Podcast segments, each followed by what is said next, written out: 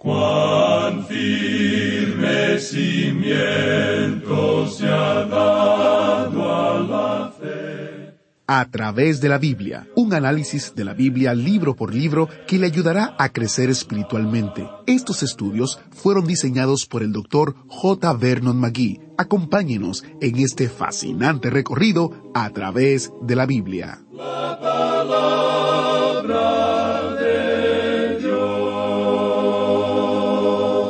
Hoy regresamos al Antiguo Testamento para continuar con nuestro estudio en el asombroso libro profético de Ezequiel, empezando en el capítulo 3, versículo 20 y estudiando hasta el final del capítulo 5. Bienvenidos a través de la Biblia, el programa donde conocemos a Dios en su palabra. Soy su anfitrión, Heiel Ortiz. Antes de entrar en el estudio de hoy, comparto unos comentarios y testimonios que hemos recibido y que nos han animado en ocasión del 50 aniversario que celebramos este año 2023. El primero es de María en El Salvador y escribe, Dios los bendiga cada vez más por su ministerio. Me ha edificado desde el año 1978 y Dios los ha usado para sostenerme en mi fe. Del Salvador, Viajamos a Guatemala donde Glenda nos dice son una verdadera bendición. Durante muchos años los he escuchado y han enriquecido mis pensamientos. Dios continúe abriendo puertas para que su palabra llegue todavía más lejos. Muchas gracias por su labor. Fabiola nos comenta, ha sido mi alimento por cuarenta años. Dios les bendiga. Queridos oyentes, sus historias de la obra de Dios en su vida nos inspiran y animan. Así que por favor, compártala con nosotros hoy. Visite a través de la biblia.org barra testimonio para leer más testimonios o para compartir su testimonio o comentario con nosotros. A través de la biblia.org barra testimonio. Iniciamos orando al Señor. Padre eterno, te damos gracias por tu palabra que es viva y eficaz.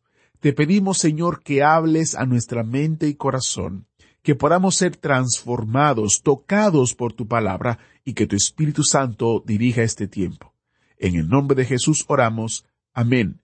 Con nosotros, nuestro maestro Samuel Montoya y el estudio bíblico de hoy. Amigo oyente, en nuestro programa anterior dejamos nuestro estudio en el capítulo tres del libro de Ezequiel. Hoy vamos a continuar observando lo que dice el capítulo cuatro, pero hay algunas cosas que dejamos sin finalizar en realidad en nuestro estudio anterior, y quisiéramos terminar con eso antes de seguir adelante. Vimos en el estudio pasado que Dios había llamado a este profeta para que fuera un centinela, una atalaya de la casa de Israel. Ahora un centinela, o atalaya, es una persona que ocupaba una posición muy importante en el mundo antiguo. Hoy estas posiciones quizá ya no tengan tanta importancia en algunos lugares como antes. Por lo menos las funciones son un poco diferentes hoy. El atalaya o centinela de la antigüedad nos lleva a los días cuando las ciudades tenían murallas a su alrededor. Las ciudades estaban amuralladas para su propia protección. Se erigía un gran muro alrededor de las ciudades y sus grandes puertas se cerraban al oscurecer. Luego los centinelas subían a las murallas para comenzar la vigilia de esa larga y oscura noche. Con mirada penetrante, el centinela trataba de perforar las tinieblas que rodeaban la ciudad, y él estaba alerta a todo ruido que pudiera venir de afuera de la muralla y estaba listo para descubrir cualquier peligro que se acercara. De modo que él miraba y escuchaba, tratando de detectar el ataque de algún enemigo, y él esperaba allí arriba en la muralla. Ahora la Biblia tiene mucho que decir en cuanto a centinelas y atalayas. En el libro de Isaías, capítulo sesenta y dos, versículo seis, leemos Sobre tus muros, oh Jerusalén, he puesto guardas. Todo el día y toda la noche no callarán jamás. Y en el Salmo ciento veintisiete, versículo uno, dice Si Jehová no edificara la casa, en vano trabajan los que la edifican. Si Jehová no guardare la ciudad, en vano vela la guardia. En la época hebrea, el centinela tenía guardias en tres turnos por la noche. Estos turnos eran desde el atardecer hasta alrededor de la medianoche. Luego desde la medianoche hasta que cantara el gallo, que quizás serían las dos o tres de la mañana, y luego desde ese punto hasta el amanecer. El centinela del turno de la mañana anunciaba el amanecer, digamos de paso. Ahora los romanos, por su parte, tenían cuatro turnos durante la noche. La costumbre de tener un centinela o atalaya pertenece a una época antigua y que ya está en el pasado. Al comienzo de la civilización era algo que tenía su propósito y provecho, pero eso no es necesario hoy. Debemos aclarar esto. Hoy encontramos que nuevamente necesitamos un centinela. La policía patrulla las calles durante la noche en muchas de nuestras ciudades. Creemos que los ciudadanos deberían apoyar a la policía por la tarea que hacen. Quizá individualmente hay algunos que hacen cosas que no deberían hacer, pero no nos estamos refiriendo aquí al individuo mismo, sino al cargo o a la autoridad que representa la policía, y al hecho de que nos protegen durante la noche. Pero si nuestros días continúan siendo sin ley en el presente, pues ellos no van a poder ayudarnos. Bien, como dijimos anteriormente, cuando consideramos el libro de Isaías, el centinela o el atalaya tiene una responsabilidad y también una visibilidad. Él tiene que ser capaz de distinguir al enemigo en la oscuridad, y por lo tanto hoy podemos decir que el atalaya es el ministro. Él es quien tiene que advertir el peligro a la gente. Hace falta esa clase de mensaje hoy, y él tiene esa responsabilidad y ya hemos visto eso. En el capítulo tres de Ezequiel, él dice algo que es muy importante e interesante. Él dice en el versículo veinte de este capítulo tres, Si el justo se apartare de su justicia, e hiciere maldad, y pusiere yo tropiezo delante de él, él morirá, porque tú no le amonestaste.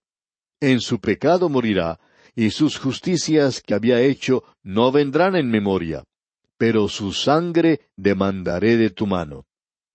Ese versículo es uno que ha sido utilizado muchas veces para demostrar que uno puede caer de la gracia, algo que, digamos de paso, no es enseñado en la palabra de Dios. En la única ocasión en que esto es mencionado es allá en la epístola a los Gálatas, y eso no tiene nada que ver con la salvación, sino que habla más bien de aquellos que han sido salvos por la gracia de Dios y que descienden a un nivel legal y que están tratando de vivir por la ley en lugar de vivir por la gracia. Si uno es salvo por gracia, pues entonces viva por gracia. Esa es la gran enseñanza, como ya hemos visto anteriormente cuando estudiamos la epístola a los Gálatas.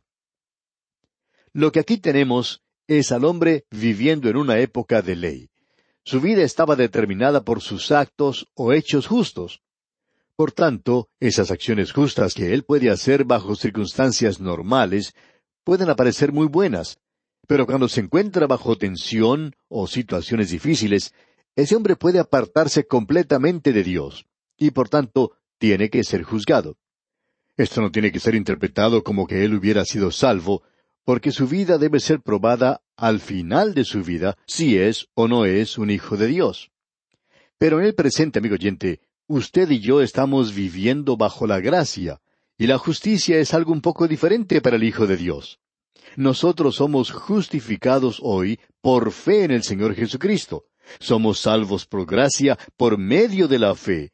Y se nos dice allá en la epístola a los Romanos capítulo cuatro, versículos cuatro y cinco, pero al que obra, no se le cuenta el salario como gracia, sino como deuda. Mas al que no obra, sino cree en aquel que justifica al impío, su fe le es contada por justicia. El creyente verdadero puede caer en pecado, pero él no va a practicar y vivir en pecado deliberadamente, porque el que es nacido de Dios no practica el pecado. Pero si él cae en pecado, él tiene un recurso a su disposición. Tenemos un abogado para con el Padre y nosotros podemos ir y confesar nuestros pecados. Ahora, aquí en el libro de Ezequiel, estamos hablando en cuanto a un hombre bajo la ley, y el énfasis no es tanto en eso, sino que se pone más en cuanto a la responsabilidad de la atalaya o centinela. Él tiene que prevenir al hombre que se ha apartado de las buenas obras y ahora está viviendo de una manera que se conforma a las normas del enemigo. Ahora, después de haber entregado este mensaje, al profeta se le dice que tiene que ser un centinela. Y en el versículo 22 dice, Vino allí la mano de Jehová sobre mí y me dijo, Levántate y sal al campo y allí hablaré contigo. Ahora él tiene que dejar a esta gente. Él había permanecido siete días atónito entre ellos, nos dice el profeta, y él pudo apreciar cuán apóstatas ellos habían llegado a ser y cuánto se habían apartado de Dios. Ahora él se le dice que tiene que dejarles. Y en el versículo veintitrés leemos, Y me levanté y salí al campo, y he aquí que allí estaba la gloria de Jehová, como la gloria que había visto junto al río Quebar, y me postré sobre mi rostro. Nuevamente se menciona aquí la gloria de Jehová, y la gloria de Dios aparecerá una y otra vez en este libro. Ahora, ¿qué es gloria? Bueno, alguien puede decir que esto es algo que uno no puede ver, que es algo intangible. Pero si usted piensa de esta manera, amigo oyente, permítanos decirle que está completamente equivocado. La gloria es algo que produce una sensación en los cinco sentidos que nosotros tenemos, y por tanto es algo que uno puede ver. La gloria tiene un tamaño. ¿Cuál es el tamaño de la gloria? ¿Es algo largo, o cuadrado, o redondo? ¿Cómo es? Bueno, amigo oyente, tiene un tamaño y ese tamaño es la infinidad del espacio. La palabra de Dios nos dice que los cielos declaran la gloria de Dios. La gloria de Dios se puede ver en este tremendo universo en el cual vivimos. Ahora, la gloria también tiene una belleza. En las Escrituras se nos dice, y toda la gloria del hombre como flor de la hierba. La gloria es algo hermoso. El cielo va a ser un hermoso lugar. Será hermoso estar allí. También tiene que ver con el adorno. En las Escrituras leemos, Te has vestido de gloria y de magnificencia. Eso lo leemos allá en el libro de Proverbios. Está muy bien vestido, por cierto. Hermosura en el vestido que se luce. Eso nos habla de la gloria. Y también hay majestad en cuanto a la gloria. Allá en el Salmo ocho, versículo uno leemos, Oh Jehová, Señor nuestro, cuán glorioso es tu nombre en toda la tierra. Has puesto tu gloria sobre los cielos. Es la majestad de Dios, amigo oyente. Es brillante, es luz, digamos de paso. Es algo precioso y duro. Usted también puede recordar que Daniel dijo algo en cuanto a esto. Él dijo, y le fue dado dominio, gloria y reino para todos los pueblos. Esto demuestra honor y dignidad. El mismo nombre de Dios sugiere eso, digamos de paso. La dignidad. Y todo esto tiene que ver con la gloria. El profeta, pues, ve la gloria de Jehová, y se le dice aquí en los versículos veinticuatro y veinticinco del capítulo tres de Ezequiel, Entonces entró el Espíritu en mí, y me afirmó sobre mis pies, y me habló y me dijo, Entra y enciérrate dentro de tu casa. Y tú, oh hijo de hombre, he aquí que pondrán sobre ti cuerdas, y con ellas te ligarán, y no saldrás entre ellos. Una de las interpretaciones populares en cuanto a esto es que el enemigo ata al profeta para poder sacarlo de la casa. Eso es lo que el enemigo quería hacer. Sin embargo, él quería permanecer en la casa y por tanto él no quería salir. Así es que ellos le ataron. Y en el versículo 26 continuamos leyendo, Y haré que se pegue tu lengua a tu paladar, y estarás mudo, y no serás a ellos varón que reprende, porque son casa rebelde. Ahora, en lugar de hablar mucho, él va a representar algunas de las parábolas que Dios le ha dado. Y aquí tenemos una de ellas. Él va a su casa y se encierra en ese lugar. ¿Por qué? Para demostrar que Dios ha rechazado a este pueblo rebelde. Luego en el versículo 27 leemos, Mas cuando yo te hubiere hablado, abriré tu boca y les dirás, Así ha dicho Jehová el Señor, el que oye, oiga, y el que no quiera oír, no oiga, porque casa rebelde son. Lo que el profeta tiene que decir es, Así ha dicho Jehová el Señor. De paso, digamos, en el capítulo dos, en la primera parte del versículo siete habíamos leído, les hablarás pues mis palabras. Este hombre tiene que presentar a esta gente la palabra de Dios. Y esa es la única ocasión cuando él va a hablar con ellos. Durante el resto del tiempo, él es mudo. Él solo tiene la palabra de Dios para darles a ellos. Ahora, en el capítulo cuatro tenemos algunas cosas que son bastante interesantes. Él va a usar ciertas señales, él va a representar ciertas parábolas. Durante esta época, la ciudad de Jerusalén no había sido destruida todavía, y los profetas falsos estaban diciendo a la gente que ellos iban a tener paz. Las cosas van a salir bien para ustedes y ustedes van a regresar muy pronto a Jerusalén. Ahora Ezequiel va a confirmar las palabras del profeta Jeremías. Y dijo, ustedes no van a regresar. Aun cuando la antigua ciudad de Jerusalén esté en pie, va a ser destruida. Alguien dijo lo siguiente, esta es la edad del pacifismo, pero no es la edad de la paz. A través de la historia, el hombre ha tenido unas quince mil guerras y ha firmado unos ocho mil tratados de paz. Sin embargo, el hombre no ha podido disfrutar en unos cinco mil o seis mil años de historia más de doscientos o trescientos años de verdadera paz. Amigo oyente, el hombre es una criatura guerrera, gústele o no le guste. Y usted recuerda que el apóstol Pablo escribió las palabras del Señor que decían, Cuando los hombres digan paz, paz, entonces será la destrucción. Amigo oyente, hay solo un príncipe de paz. Todo lo que él está mostrando aquí a esta gente es que Jerusalén va a ser destruida. Ahora notemos lo que él hace aquí en el capítulo cuatro, versículo uno. Tú, hijo de hombre, tómate un adobe y ponlo delante de ti, y diseña sobre él la ciudad de Jerusalén. Estos ladrillos de adobe era el material que usaba la gente de Babilonia para escribir. Así es como ellos mantenían sus archivos, digamos.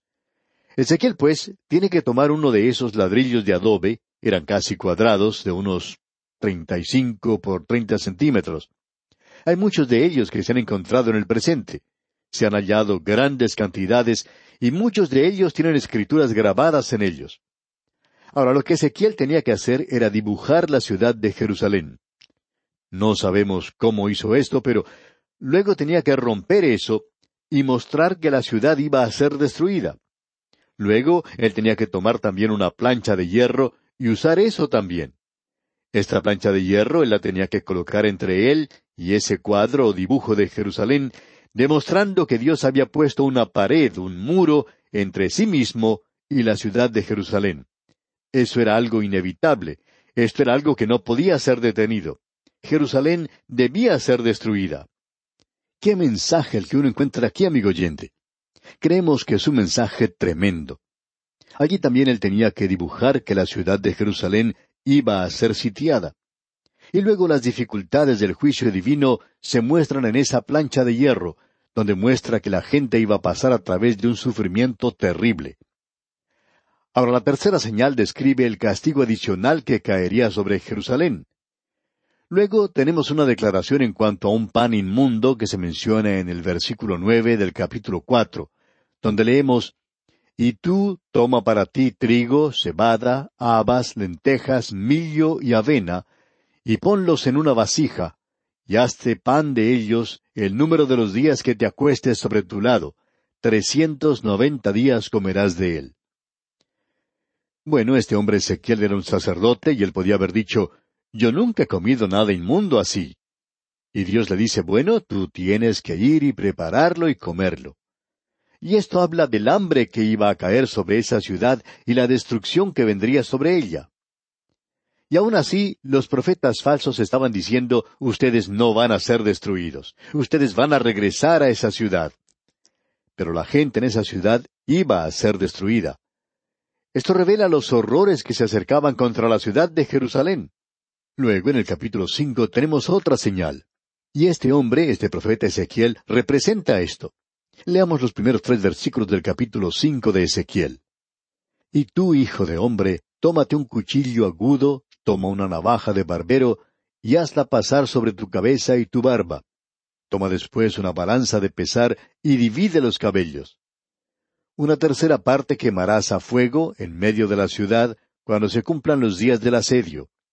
Y tomarás una tercera parte y la cortarás con espada alrededor de la ciudad. Y una tercera parte esparcirás al viento, y yo desenvainaré espada en pos de ellos. Tomarás también de allí unos pocos en números, y los atarás en la falda de tu manto. Ahora, ¿cuál es el significado de esto? Parecería una propaganda de una afeitadora eléctrica. Por supuesto que no era una afeitadora eléctrica entonces, pero él tenía que afeitarse la cabeza y la barba. Esto era algo muy extraño de hacer de parte de un sacerdote. Este hombre es un sacerdote, recordemos esto, pero él ahora debe hacer esto. Él separa su cabello en tres partes. Nos imaginamos que la gente se ha reunido alrededor suyo para observar lo que pasa. Él se está afeitando afuera y la gente se acerca para mirarlo. Así es que él toma la tercera parte de su cabello y lo pone en medio de la ciudad. Bueno, esto indica que una tercera parte va a ser sitiada dentro de la ciudad y que van a ser quemados por medio del fuego. Y eso es exactamente lo que les ocurrió a ellos allí. Otra parte de los cabellos tiene que tomarlos y cortarlos, y tiene que desmenuzarlos en realidad. Ahora eso ocurrirá a aquellos que vivan a través de ese sitio. Y luego, la otra tercera parte debe ser esparcida. Y ese grupo fue esparcido. Jeremías fue con algunos de ellos hasta Egipto. Y luego queda un pequeño remanente. Estos son el pueblo de Dios, y ese remanente regresará a la ciudad. Así es como él pudo comunicar ese mensaje a la gente. Y él deja bien en claro que ese es el significado de todo esto en el versículo doce del capítulo cinco, donde dice Una tercera parte de ti morirá de pestilencia y será consumida de hambre en medio de ti, y una tercera parte caerá a espada alrededor de ti, y una tercera parte esparciré a todos los vientos, y tras ellos desenvainaré espada. Luego el versículo diecisiete de este mismo capítulo cinco dice Enviaré pues sobre vosotros hambre y bestias feroces que te destruyan, y pestilencia y sangre pasarán por en medio de ti, y enviaré sobre ti espada. Yo Jehová he hablado. Amigo oyente, el juicio que cayó sobre esta gente durante la destrucción de Jerusalén y el sufrimiento por el cual tuvo que pasar ese grupo debía haber sido una advertencia para ellos, y debería serlo para nosotros también hoy. Pero está tan alejado de nosotros que muy pocas personas saben en cuanto a esto. No están familiarizados con la palabra de Dios hoy. Y esto, amigo oyente, nos lleva a decir que el pecado más grande de los creyentes en la actualidad es su ignorancia de la palabra de Dios. Dios presentó esta advertencia no solo para esa gente, sino que toda la escritura es para nosotros hoy, y tiene un mensaje para nosotros en el presente. Amigo oyente, cuando el juicio de Dios comience, va a ser demasiado tarde para que usted pueda hacer una decisión. Si escuchares hoy su voz, ahora es el tiempo aceptable, hoy es el día de salvación. Uno habla de la generación de ahora. Esa generación de ahora son aquellos que han aceptado la salvación de Dios y que no la han postergado. Qué mensaje que tenemos aquí en esta sección en particular, amigo oyente. Y aquí vamos a detenernos por hoy. Dios mediante continuaremos nuestro recorrido en nuestro próximo programa cuando daremos consideración al capítulo seis de este libro de Ezequiel. Le sugerimos leer todo este capítulo seis para estar así mejor informado y poder sacar de este estudio el mayor provecho posible. Es nuestra oración que el Señor derrame sobre usted sus incontables bendiciones. Agradecemos que nos acompañara en el estudio de hoy. Le invitamos a que visite nuestro sitio en Internet a través de la biblia.org. Ahí puede suscribirse para recibir las notas y bosquejos de lo que estamos estudiando y noticias del ministerio. También encontrará la variedad de libros y materiales gratuitos que tenemos para usted. El sitio es a través de la biblia.org. Todo lo que hacemos es posible gracias al Señor y a personas como usted que se unen a nosotros en la obra de llevar la palabra entera al mundo entero. A través de la Biblia es una producción de Radio Transmundial.